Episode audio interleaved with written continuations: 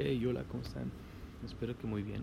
Hoy es el día número 19 para generar el hábito de levantarse a las 5 de la mañana. Estamos a dos días de lo que dice la ciencia, que es el promedio para generar un nuevo hábito, que son 21 días. Ya estamos muy cerca. El día de hoy nos tocó pasar la noche en el aeropuerto de París. No se pasó una buena noche, pero eh, estamos cumpliendo con el requisito de levantarse a las 5 de la mañana para viajar a México. Ah, el día de hoy me gustaría platicarles un poquito acerca de la manera en que se reaccionan a las situaciones. Yo he encontrado, o al menos he notado en mí, que existen dos reacciones. La, acción, la reacción pasiva y la reacción activa. Las dos son útiles, las dos son importantes controlarlas, pero sobre todo es importante conocerlas para saber qué aplicar, en qué momento.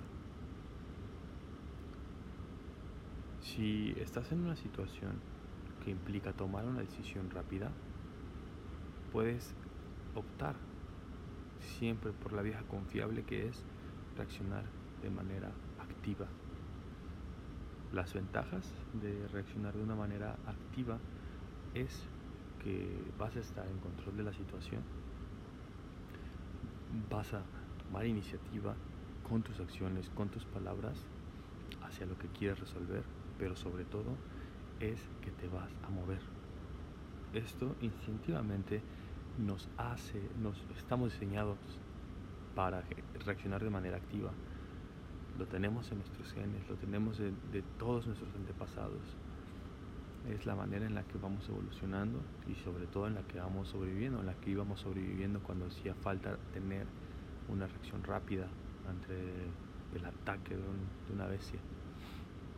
Cuando nuestros antepasados vivían todavía, eh, eran nómadas,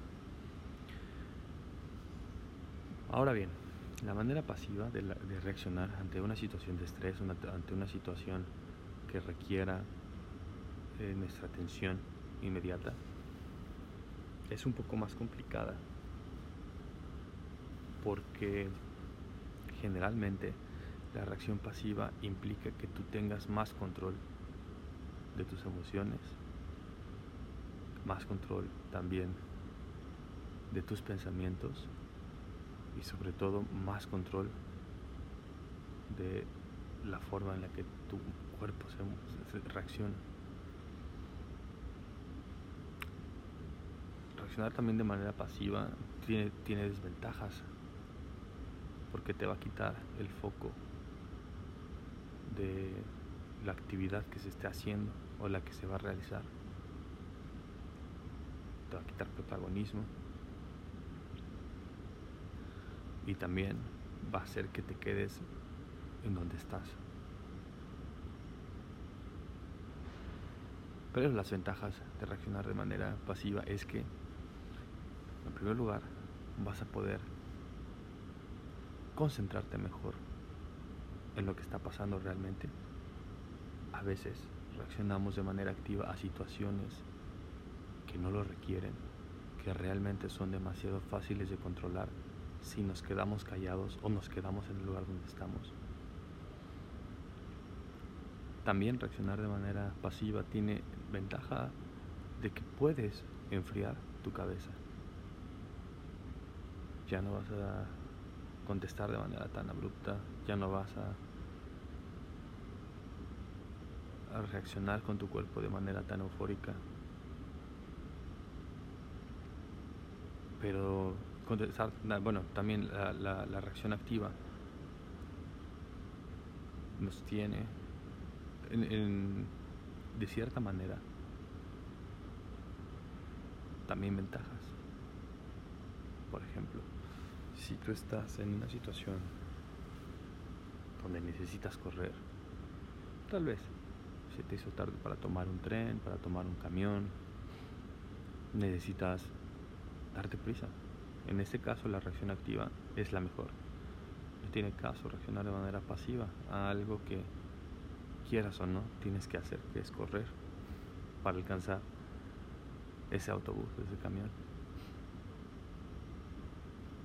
Aquí, bueno, vaya, implica que hagas un, una evaluación rápida de la situación cada que te encuentres en una situación de estrés para saber cuál de las dos ocupar.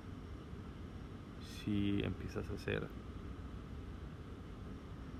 este tipo de selección, conviene más quedarse estático y analizar mejor la situación para tomar una mejor una mejor reacción ante un suceso o es algo que tienes que hacer inmediatamente. Requiere práctica, requiere demasiadas situaciones de estrés, pero vale la pena que cada que pase algo que te rete, te preguntes de qué forma tienes que reaccionar. Déjenme sus comentarios, déjenme sus experiencias sobre alguna situación de estrés que hayan tenido y cómo reaccionaron, si reaccionaron de manera activa o de manera pasiva y si creen que fue la mejor reacción. Los voy a estar leyendo, voy a estar escuchando sus mensajes y nos, nos escuchamos también el día de mañana.